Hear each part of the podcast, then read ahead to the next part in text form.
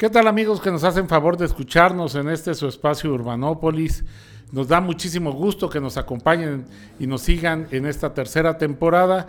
Les recordamos, por favor, que nos hagan llegar sus comentarios sobre sus opiniones, comentarios, preguntas o sugerencias de temas. Estamos en urbanopolis.com.mx para este, eh, cualquier sugerencia o comentario. El día de hoy estamos en verdad eh, de manteles largos. Nos da muchísimo gusto tener aquí en, en, este espacio al arquitecto Enrique Ortiz Flores. Él es toda una institución en temas de vivienda en México. Es egresado de la Universidad Nacional Autónoma de México. Tuvo a su cargo el primer programa sobre vivienda, fue subdirector de la Secretaría de Comunicaciones y Obras Públicas ha trabajado la vivienda, yo creo, como ninguna otra persona en el caso de México y ahora desde el ámbito internacional, porque siempre ha participado en las reuniones de hábitat, siempre preocupado por la vivienda. Y en verdad es para nosotros un gusto y le agradecemos mucho que en su visita a, a Morelia, nos haya permitido este espacio para compartir con ustedes, porque sabemos que no todos van a tener la oportunidad de escucharlo en los eventos, pero eh, ahora sí que aprovechando la tecnología para que todos los puedan escuchar, incluso fuera de México.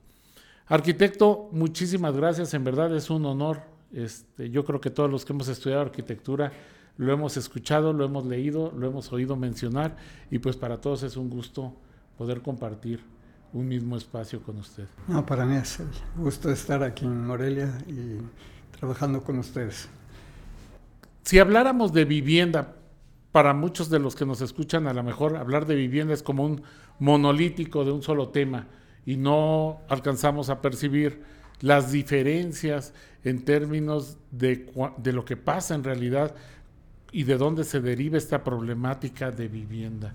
¿Cómo, cómo poder acercarnos a la vivienda en sus diversas manifestaciones? Bueno, eh, la, cosa es bastante compleja, o sea, todo lo que es habitar, eh, a mí me parece que hay que partir de ahí, es parte del proceso de habitar. Y el habitar es un verbo muy importante porque relaciona al ser humano con el lugar que habita. Eso puede dar diversidades muy interesantes y formas de hacerlo también muy, muy distintas. Entonces aquí en, en, eh, en, estos procesos que hemos llevado desde los años 60 más o menos, en México y en América Latina, y después incluso mundialmente. Yo pertenezco a la Coalición Internacional para el Hábitat, que somos como 350 organizaciones de más de 100 países. Y son organizaciones eh, no solo de asesores eh, de la sociedad civil, sino que son también de organizaciones sociales y, organizaciones, y, grupos académicos también comprometidos en esto. ¿no? Entonces hay un proceso muy, muy interesante. Algunas de ellas tienen hasta un millón de gentes y otras son 30 gentes las que las existen, pero esto nos ha mostrado que eh, la producción del hábitat es fundamental, no solo la vivienda, sino el, lugar en que se asienta esta vivienda, el, habitar.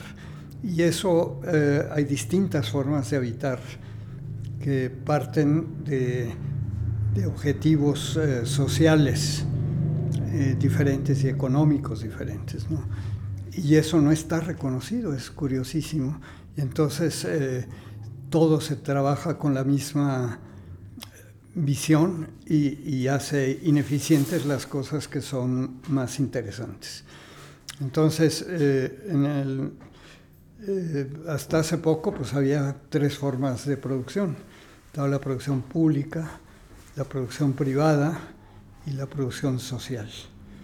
La producción pública, pues eh, en el caso de México fue importante desde los años 40. Banobras estuvo promoviendo viviendas, hizo, por ejemplo, en los años 50 el conjunto Nonolco Tlatelolco, que, donde viven 65 mil gentes, ¿no? Eh, mucho más interesante que ese y más bonito es el conjunto de San Jerónimo, la entrada de San Jerónimo, una belleza. Eh, todo eso fue producto de la producción pública. La producción social tiene dos vertientes. La que es autónoma absoluta, eh, que han hecho las familias solas, y es la que más vivienda ha producido en México. Cerca del 60% de la vivienda de México ha sido producida por la gente, familiarmente, individualmente, con los recursos de ellos, con muy poco apoyo público, cuando lo ha habido, ¿no? pero con resultados muy interesantes, porque funciona básicamente en base a la solidaridad entre lo interno de la familia. Y después hay otra forma de producción que es eh, también social, pero organizada, ¿no? que es la que tiene un potencial transformador más importante y, que está todavía poco desarrollada porque no se ha apoyado, no se, no, no se le ha dado el marco legal necesario para que se pueda desarrollar eh, profundamente, ni los instrumentos adecuados en su lógica. ¿Qué diferencia hay entre esta producción social y la producción de mercado? La producción de mercado produce objetos que se ponen a la venta en el mercado al mejor postor, con cierto apoyo del gobierno, a veces subsidios, el crédito y el esfuerzo de la gente. Pero la producción social es la que realiza la misma gente bajo su control con que también requiere apoyo del Estado, que no se lo ha dado, o que se lo da actualmente en forma mejor en este gobierno, algo han hecho, pero en las formas más, más débiles de producción social, que sería el mejoramiento de vivienda, donde el dinero se le da individualmente a las familias. Y, por ejemplo, una de las formas más avanzadas y, que lo ha demostrado sobre todo el movimiento cooperativo uruguayo que ha trascendido a Centroamérica y a muchos otros países, hay otra forma de producir que es, por la vía cooperativa, por ejemplo. ¿no? Y, y, en las cooperativas uruguayas hay dos tipos de cooperativas, las de propietarios individuales, que es más o menos tradicional, y la de usuarios. Y esa es muy interesante, esa forma de propiedad, porque eh, la propiedad se puede dividir en tres formas de propiedad, eh, eh, tres aspectos de la propiedad. La propiedad absoluta, la propiedad del uso y la propiedad del fruto. En producción social, la propiedad absoluta la tiene la cooperativa y logra sacar el suelo del mercado. O sea, el suelo es de todos.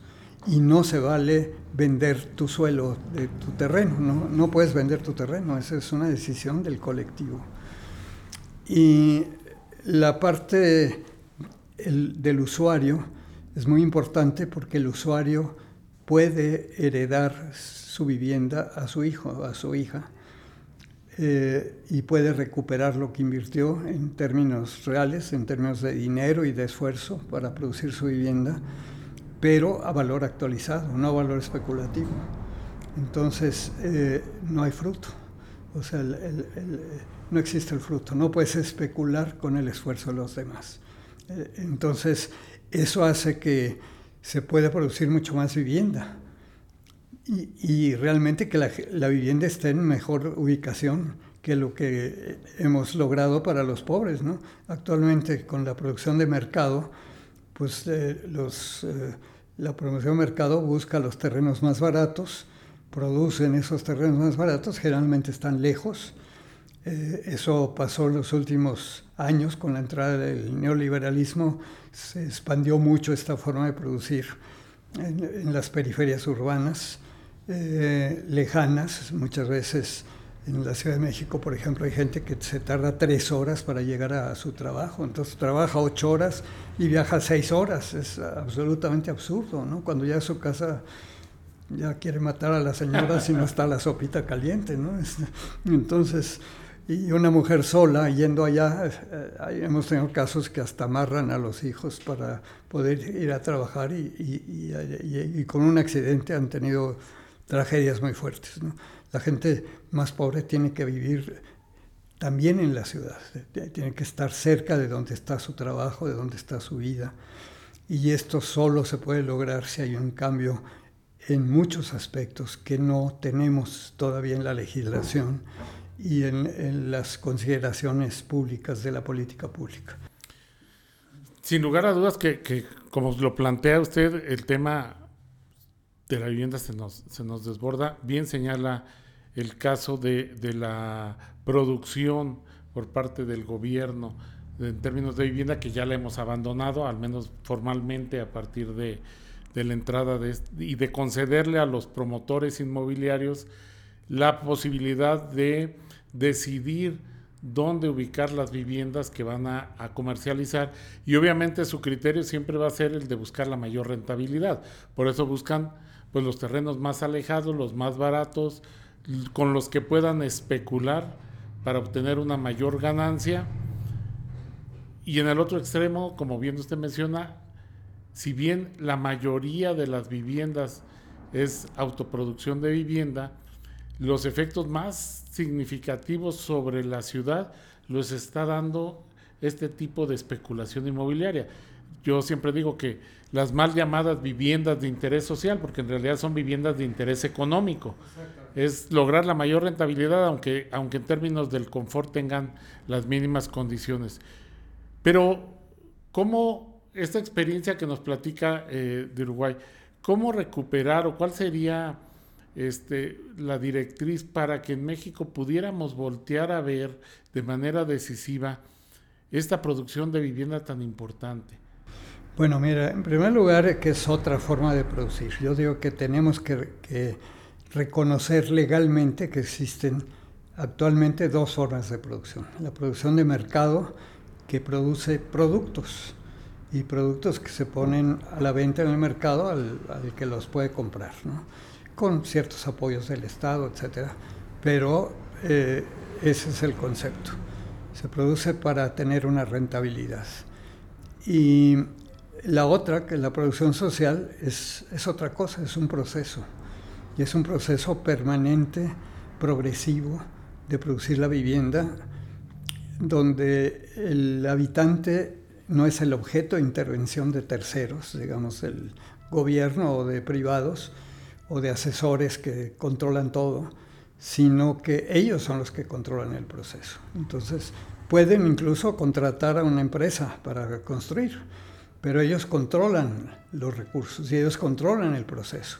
O sea, lo que no se puede es negociar eh, especulativamente con la vivienda que se produce. Y eso necesita ser reconocido en la ley y no está reconocido. Eh, estas formas de producción es fundamental para poder crecer, porque eh, lo que estamos haciendo es que aplican los mismos instrumentos que se aplican a la producción de mercado, a la producción social, que tiene una lógica absolutamente distinta. Ahí eh, la lógica es progresiva, es permanente, la vivienda es vida, la vivienda es muy relacionada con la vida, tiene eh, progresividad y regresividad va junto con las familias creciendo, decreciendo o, cambiando la estructura misma de la vivienda. La vivienda es, es, algo que no es simplemente un mero objeto, y, eso es muy importante. Reconocer esto es fundamental para poderle dar escala a esta forma de producción. Eh, y, ya tenemos experiencias muy, muy importantes este, ya nos están aquí llamando la atención. Experiencias muy importantes en, toda América Latina. Tenemos una red ahorita como de 140 organizaciones en América Latina que están trabajando esto juntas, que están haciendo por eh, conseguir eh, legislaciones adecuadas. Ahorita hay, por ejemplo, tres países que están promoviendo leyes de cooperativas eh, autogestionarias de autogestión de vivienda y propiedad colectiva, le llaman ellos, que es un poco esta forma de, tenencia eh, que puede ser más, no necesariamente colectiva totalmente, porque como les decía yo, puede ser que la, gente también pueda eh, ser dueña de su inversión y, de su vivienda misma para heredar a los hijos, ¿no? Eso es una forma muy interesante. Eso no lo tiene la producción de mercado. La producción de mercado pues es al que llegue no hay organización. Mejor hay, postor. Y, además la gente que llega está desorganizada, no conoce ni al vecino. Hay gente que vive en, en departamentos. Yo vivía en unos departamentos en Polanco donde eh, éramos 13 familias y, y, con trabajos te veías con el vecino juntos. Si te lo encontrás en las escaleras le decías hola y se acabó. No, no había ningún proceso común de defensa de lo que teníamos y eran unas peleas espantosas entre todos ellos porque había unos que habían sido los dueños del edificio y se creían los dueños de todo ¿no? y, y, ya no lo eran, ya era, ya era una organización colectiva. Entonces tenemos que tener eso, tenemos que tener legislación en México sobre cooperativas.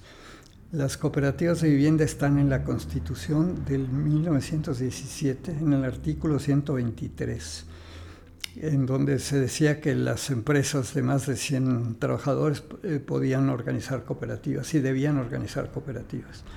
Bueno, llevamos desde, desde esa época, son 106 años, sin legislar sobre cooperativas de vivienda. No tenemos una ley que legisle sobre eso. Sin lugar a dudas que son dos, dos visiones totalmente distintas de vivienda.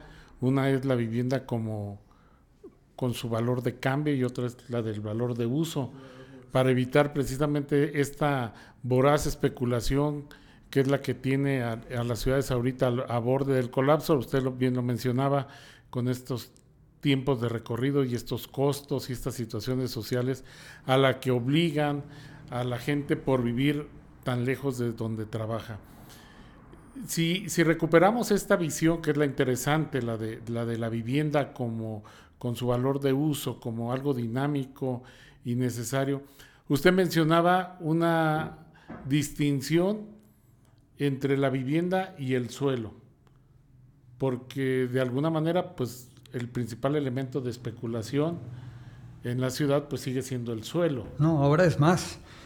¿Y sabes por qué? Porque eh, eh, en la crisis que estamos viviendo actualmente, que es una crisis muy profunda, mucha la gente que eh, son grandes corporaciones que se han puesto a, no perder y entonces una manera de hacerlo es generando dinero especulativo.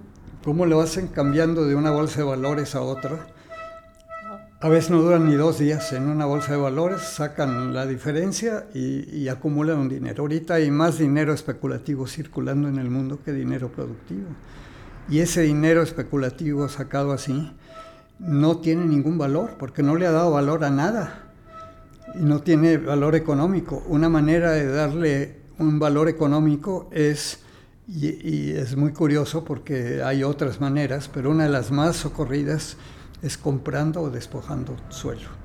Y en las ciudades es comprar suelo o sacando a la gente pobre de ciertas zonas que tienen más potencial de, de poderse vender en el mercado a mejores precios o, despojando a, la gente en, el campo, a los, las comunidades. Hay muchas luchas en, en, México, en Centroamérica, en todo, en todo el mundo, de gente que está siendo despojada de sus territorios, de sus, sobre todo comunidades indígenas, incluso en alianza con el crimen organizado, que es la cosa más increíble. O sea, el crimen organizado llega, amenaza a la gente, la sacan de ahí y, esto pasa eh, de alguna manera por distintos caminos, pero hacia una empresa sea, sea honesta o sea realmente del crimen organizado. Y entonces estamos en una situación muy complicada, porque la gente que necesita vivir más cerca de, de donde trabaja, de sus familias, porque los pobres subsisten eh, ni siquiera contemplamos la familia extensa, que es como subsisten las familias pobres de este país, ayudándose. si está la abuela, pues la abuela, los papás tienen que trabajar, él y ella, o ella sola, que es la única, pues la abuela lleva a los hijos a la escuela, los recoge, les ayuda en las tareas, los protege de que no caigan en la delincuencia. ¿Qué está pasando? Que mucha, mucha gente joven cae en la delincuencia porque no tiene opciones ningunas, ¿no? Entonces tenemos que cambiar profundamente las cosas, la manera de ver las cosas. Y lo que nos ha pasado es exactamente esto, ¿no? Que mucha de la vivienda producida allá en cualquier lugar, pues se abandonó, está, está sin gente o la han ocupado gentes delincuentes. Y, y, entonces las gentes que la compraron salen corriendo. y, tenemos cantidad en el censo de, el último censo del 2000, eh, eh, el anterior, el 2000, pues había pues una cantidad de gente impresionantemente alta viviendo en, condiciones de, insatisfacción total. ¿no? Y, eso me parece que es, es, algo que no debemos permitir, que creo que se puede hacer precisamente reconociendo esta otra forma de producir. Hicimos un programa muy interesante de mejoramiento de vivienda en el, Distrito Federal. En la época de Cárdenas lo empezamos. Y eh, ese, en poco tiempo, en unos cuantos años, produjo vivienda que alojó como el 10% de la población del Distrito Federal. Ni siquiera le hicieron propaganda porque no era inaugurable, porque eran, eran procesos que de, mejora, de mejora, de mejora de vivienda, pero donde justamente el techo de la vivienda de los barrios populares, dijimos, esta es la, la mejor reserva territorial que hay en la ciudad, en lugar de mandar a la gente a la periferia, ¿por qué no les ayudas a construir la casa de su hija, que quieren además vivir juntos para poderse ayudar, para poderse esta parte de solidaridad social que se da en la familia extensa en México, ¿no? Y eso no se contempla en la política de vivienda, es absolutamente individualizante y, y, dice uno, ¿cómo es posible que no hayan entendido eso? Y en ese caso que lo entendimos, este proyecto tuvo un éxito impresionante de aceptación de la gente. Y es un proceso que no se terminó, porque es un proceso de irles mejorando la vivienda. No se pudo mejorar todo, pero se mejoraba sustantivamente con créditos a muy corto plazo. En dos, tres años ya se liberaba para poderles dar otra vez y si necesitaban a la gente, en lugar de decirle cuánto ganas, le decíamos cuánto puedes pagar. ¿no? Porque es muy diferente si tú ganas tres mil pesos si tienes seis hijos o, si no tienes ninguno, tienes uno, ¿no? Este, entonces las familias con más hijos estaban en las peores viviendas. Eso, eso se puede cambiar perfectamente, de, otra manera de ver las cosas.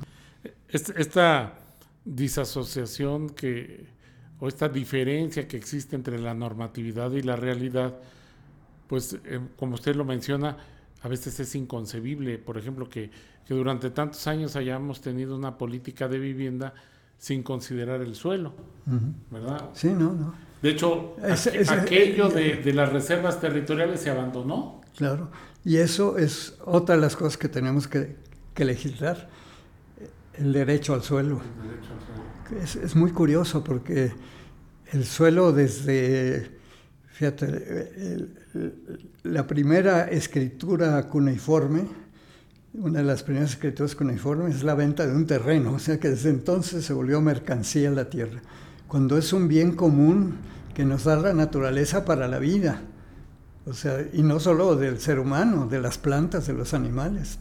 Todos necesitan de la tierra como necesitan del agua, del aire de calidad. Entonces son bienes comunes para la vida y las hemos convertido en mercancías.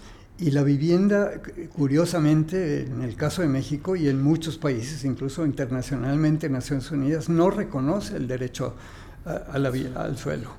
Ya, ya reconocemos el derecho a un aire de calidad, ya reconocemos el derecho al agua en, la Constitución de la Ciudad de México, del país, y no, no, no, reconocemos el derecho al suelo. Es increíble, ¿no? Entonces, es otra cosa que tiene que legislarse y que tiene que concebirse no como, como la propiedad individual y privada, como la máxima cosa que hay que defender. Hay que defender los bienes comunes para la vida. Eso nos permitiría vivir en armonía entre nosotros, mucho más que lo que tenemos ahorita, que es unos conflictos espantosos entre unos y otros. Escuchándolo resulta inevitable pensar que ahorita tenemos una ciudad pues que se colapsa día a día no solo por las distancias que implica esta movilidad, como bien mencionaba usted, de tantas horas, que son horas que necesariamente no se le restan a la jornada de trabajo, sino al descanso y a la convivencia, pero también esa distancia pues implica muchos recursos económicos, genera contaminación, genera una desigualdad, una polarización y distribución de la población en el territorio, ¿será que este colapso de la ciudad una alternativa para combatirlo? regresar y, reconfigurar esta figura de, la producción social del hábitat, es decir, a partir de, estas experiencias de cooperatividad, de cambiar la visión sobre el suelo en términos ya no especulativos, sino para satisfacer unas necesidades que, que cada vez son más apremiantes. Veíamos ahorita que mencionaba el censo, millones de viviendas construidas deshabitadas y millones de gente sin, sin hogar. O sea, se explica que tengamos millones de viviendas deshabitadas porque al final es para especulación, no para vivir. Pero no se explica el que tengamos millones de personas sin un techo donde sin un techo adecuado para vivir, claro, Y los obligamos a un mercado informal de suelo y de vivienda que después hemos de satanizar y, y de perseguir. Sí, la política ha sido la regularización. Entonces, ¿qué fomenta la regularización? La invasión, ¿no?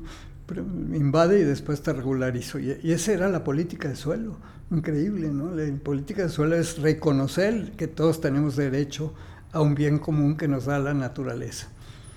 Y yo creo que si volteamos eso eh, y, no, y, nos ponemos en segundo lugar y, y, reconocemos que en primer lugar está la vida, en segundo lugar está la comunidad, porque somos parte de la comunidad, no, no, quedamos fuera de las dos cosas, porque somos parte de las dos cosas, pero no somos los dueños de la vida para poder hacer lo que queramos con el territorio, ni somos los, los que comandan las comunidades.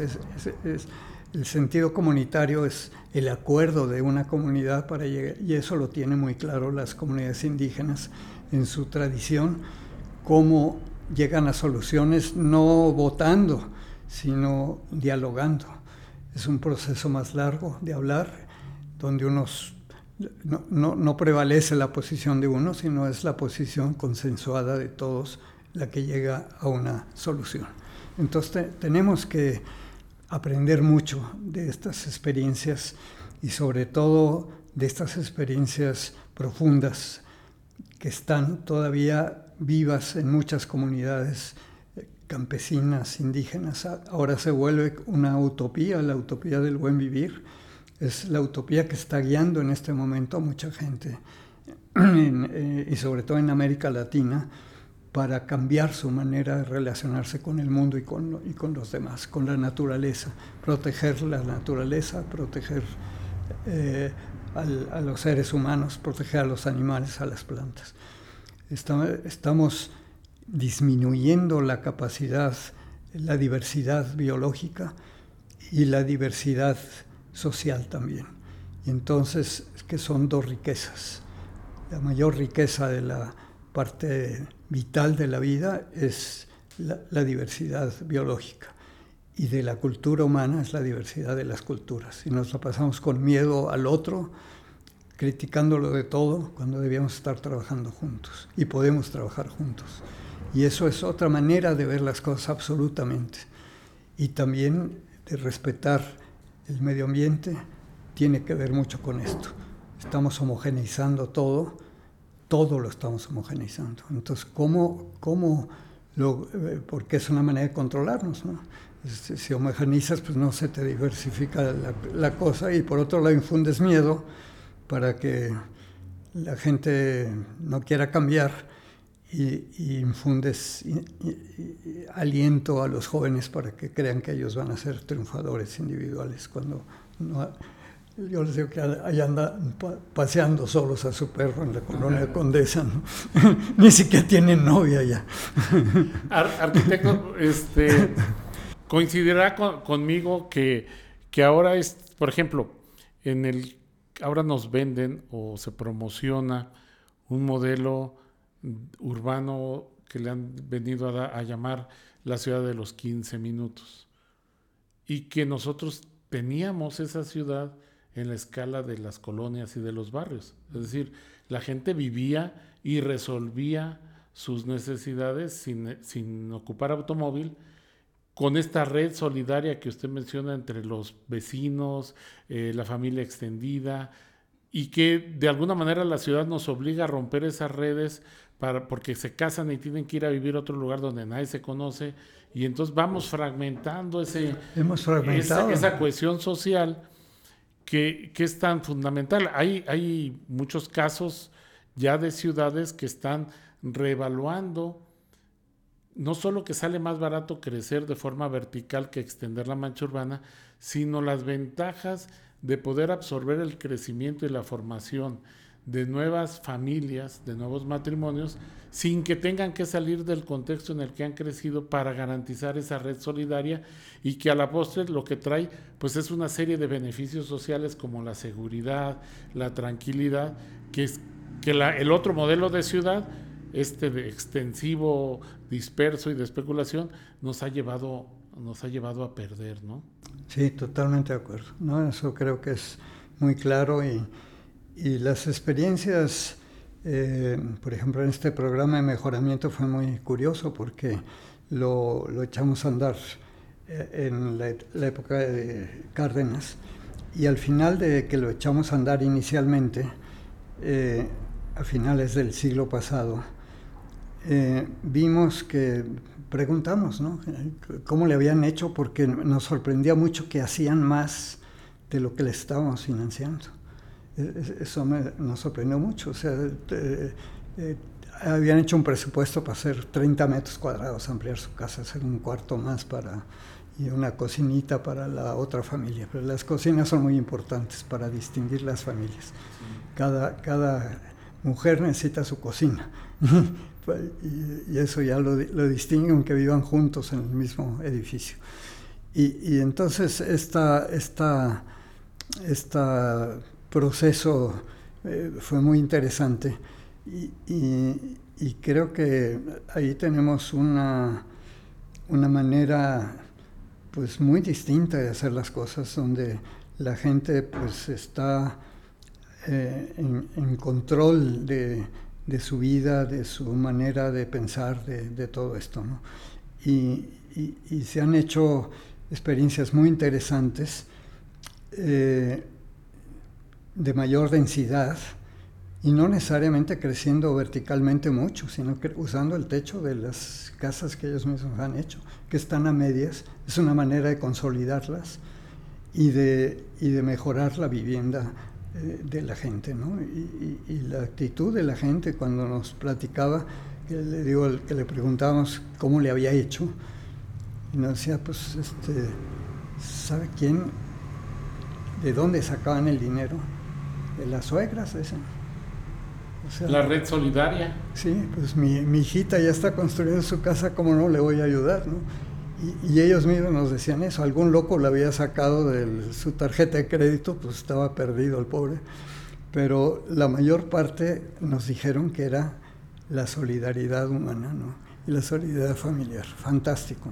Entonces eso es lo que tenemos que, que motivar, que reconocer y que darle a la gente pues la fuerza de que tiene este trabajar juntos, este apoyarse este, crecer donde tiene que estar, estamos al revés, la gente que tiene que estar más cerca de su trabajo es la que la ponemos más lejos. Y el que tiene hasta helicóptero tiene su casa en el centro de la ciudad. ¿no? Estamos absolutamente locos. Entonces creo que tenemos que invertir esto y se puede. Hemos eh, leído por ahí y, y repetimos que debemos de dejar de planear las ciudades y pensar en planear la vida de los habitantes. Porque por estar planeando la ciudad como si fuera una zona homogénea, se nos olvida que somos personas las que estamos viviendo ahí. Esto que menciona de cómo sobrevivir, pues tiene mucho que ver con esa red solidaria que, que parece que olvidamos de repente con los programas de desarrollo urbano, porque esta gente rompe al no estar viéndose de manera cotidiana, pues termina rompiendo con esa red solidaria, con esa este, unidad que les ayuda a solventar sin necesidad de dinero muchas de las cosas que, se ocupan, que aquí es la parte importante. O sea, no se trata de, de, tener nada más dinero, porque esa es la parte fácil, tener dinero para pagar todo lo que se ocupa. Pero cómo resuelven sin dinero. Pues es esa red solidaria de yo te cuido y, este, después me toca cuidar a los niños y, surge esta idea del compadre y del bautizo y, se van tejiendo esa como trabaja en la vivienda en las comunidades eh, rurales es la, mano vuelta se le llama no eh, yo me voy a casar eh, llamo a mis amigos a que me ayuden a hacer mi casa y quedo comprometido a que cuando ellos me llamen yo les voy a ayudar a hacer su casa. Es la mano vuelta, es, una manera de, hacer la vivienda. Y otra manera es solidaridad más colectiva, más, más amplia que también se está dando en proyectos organizados. Hay esta solidaridad cruzada, ¿no? Donde no necesariamente yo intercambio contigo, sino eh, intercambio eh, entre todos y yo te doy un servicio, pero tú compras cosas que produce otro de mi mismo grupo, fortaleces a nuestro grupo sin necesidad de que tengas una respuesta a mí. ¿no? O sea, yo puedo ayudar a un dentista eh, a mejorar su casa y no necesito que me arreglen los dientes porque ya no tengo. Entonces, este, entonces, este, pues te, te, te eh, se va a beneficiar cuando hay esta, esta relación más colectiva donde tú vas tomando nota. Eso es, por ejemplo, las monedas alternativas en la economía solidaria.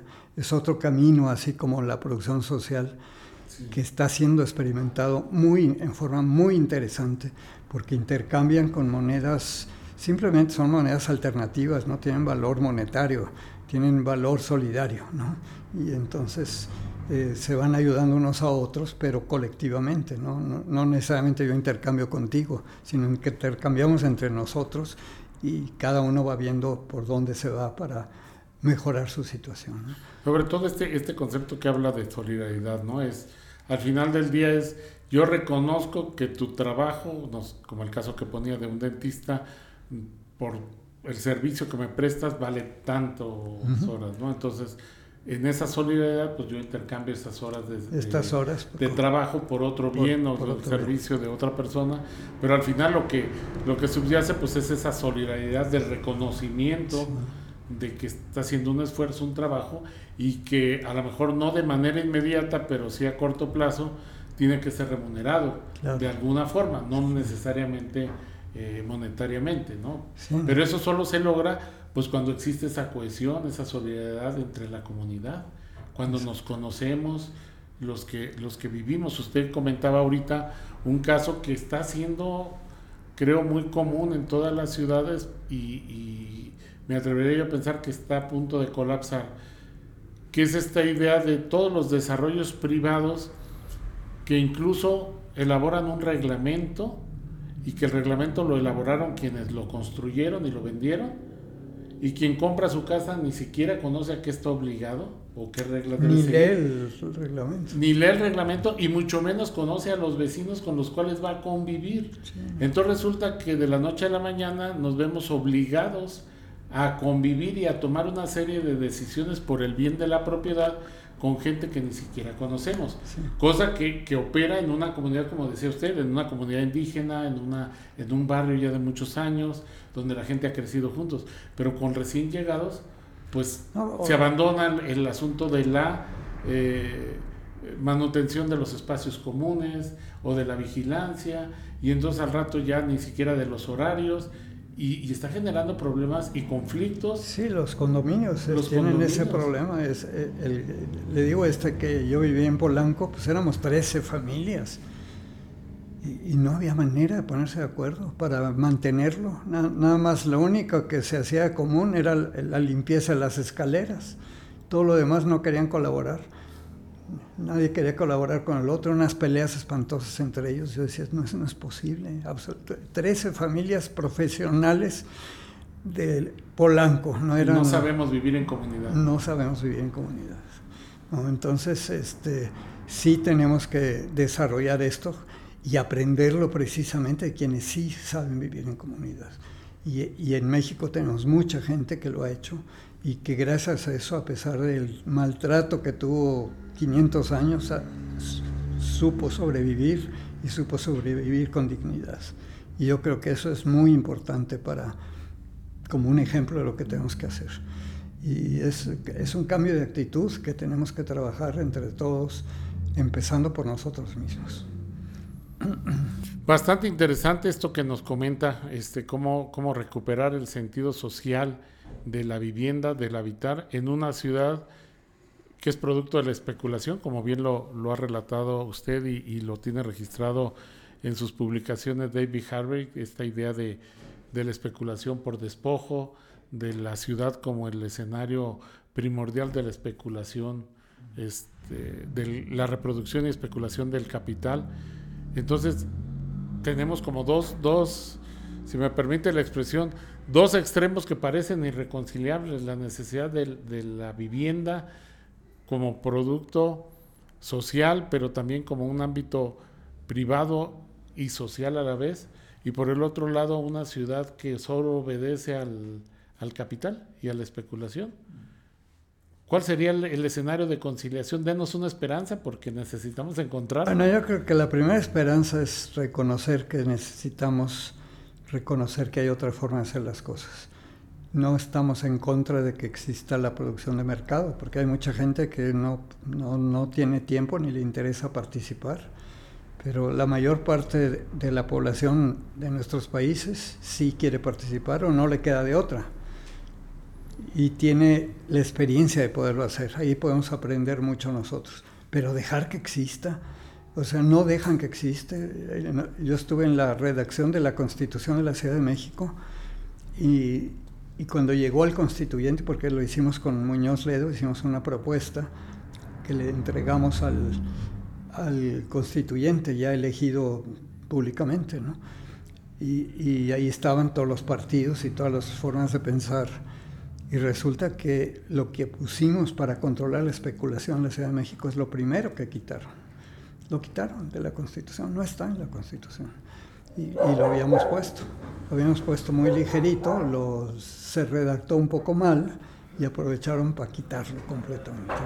Entonces, creo que ahí tenemos que hacer un esfuerzo por reconocer que hay otra manera de hacer las cosas y que no estamos en contra de que de que exista la otra forma de producción. Además, esa forma de producción no ha atendido a los pobres.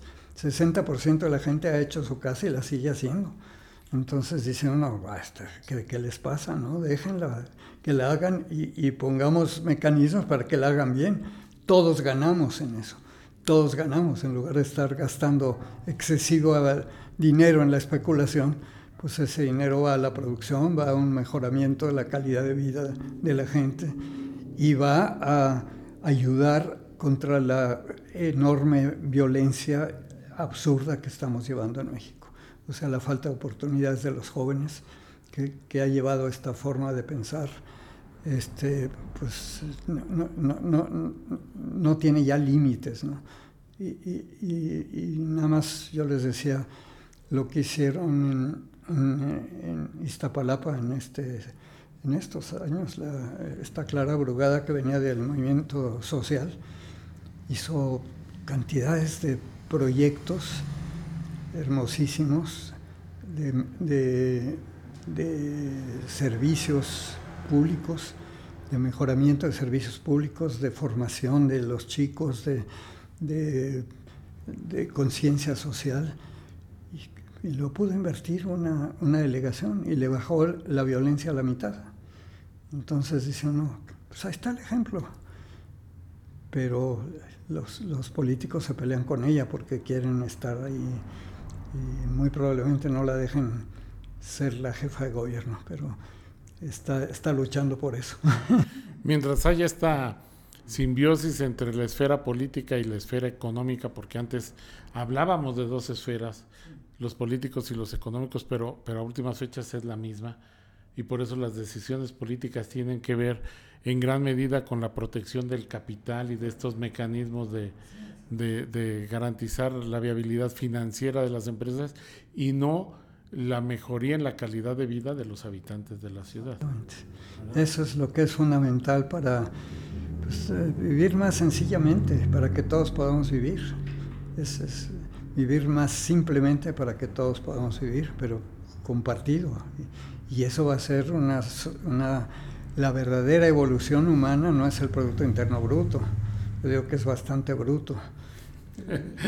Lo, que la verdadera evolución humana es el crecimiento de la solidaridad, del apoyo mutuo, de la corresponsabilidad, de la solidaridad, es la ayuda entre todos para poder sacar adelante un mundo cada vez más difícil. Y es, solamente con, un trabajo de este tipo, y eso implica un cambio en la conciencia, ¿no? Y, esa es la parte difícil. Pero creo que estamos en, momentos, eh, yo, digo que eh, a mayor crisis, mayor oportunidad de cambiar las cosas. Porque crisis, como decían los chinos, es peligro y es oportunidad. Mayor peligro, más Mayor oportunidad. Nuestro público mayoritariamente son estudiantes, son jóvenes, eh, muchos de ellos estudiando arquitectura, pero también otras profesiones, y que ven eh, seguramente pues esta ciudad que no brinda muchas oportunidades, y cuando digo esta ciudad hablo de manera genérica, o sea, una ciudad que a veces no nos permite ni siquiera eh, caminar, nos obliga al transporte porque no hay banquetas, no hay aceras seguras, porque la inseguridad está a la orden del día, la desigualdad, donde si no tengo recursos no puedo salir a pasear porque todo está en privatizado. Eh, y aprovechando, de veras, yo estoy este, infinitamente agradecido con el arquitecto Enrique Ortiz que nos haya dejado un espacio en su agenda. ¿Con qué mensaje cerramos para estos jóvenes arquitectos? Mira, yo creo que los jóvenes son el futuro y lo he visto. Hay muchos jóvenes que ya no quieren lo que le están recetando. Eh, tienen que organizarse, tienen que superar. Digo, lo que es triste, por ejemplo, en los jóvenes de comunidades indígenas es que ahora tienen celular y creen que ya le hicieron con el celular y ya no quieren cultivar el campo. O sea, el, celular es un instrumento, la tecnología es un instrumento que podemos utilizar, pero no estar pegados ahí todo el tiempo. Este, esta, esta actitud de criticarlo todo eh, y criticar al gobierno todo el día no sirve para nada. Lo que sirve es que nos organicemos entre nosotros y que trabajemos.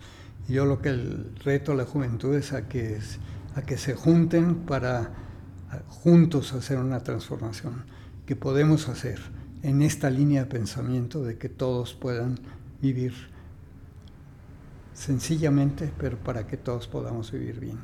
Y esto implica un cambio profundo que, es que, que va a quedar en manos de los jóvenes. Ya los, los que estamos más viejos, pues llevamos de salida. Dejamos, yo no dejo de trabajar en esto. Y hasta el último momento es proyecto de vida, ¿no? Y ahorita tengo 86 años y quiero llegar a los 100 de perdida, ¿no? Pues este, entonces este, tengo que cuidarme y, arreglarme. Este, entonces, pues hay que hacerlo, ¿no? Hay que estar atentos de la salud porque llegamos a la etapa de la obsolescencia programada y es un desastre. Pero, pero no está en los 60 años, por favor. Este, mucha gente a los 60 años ya se retira y se pone a ver la televisión y, a apapachar sus achaques y le dan todos, ¿no? Entonces, no, no, tenemos que estar comprometidos con un cambio y sobre todo los jóvenes son los que tienen al frente la posibilidad de hacerlo, pero tienen que organizarse, tienen que trabajar juntos, cambiar su conciencia y no estar metidos todo el tiempo en, el, en los aparatos ahí este, que los, en, los que, en que los enajenan, porque incluso hay, hay una enajenación intencional de los jóvenes para que estén individualizados y, dormidos.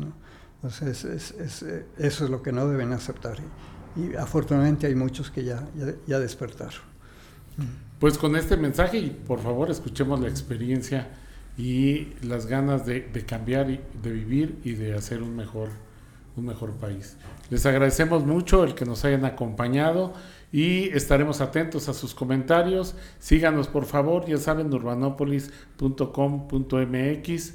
Estamos en YouTube también como Urbanopolis, estamos en TikTok, en Instagram, búsquenos y, y acompáñenos. Muchísimas gracias a todos y nos vemos en el próximo capítulo. Acompáñenos, pero no se queden ahí.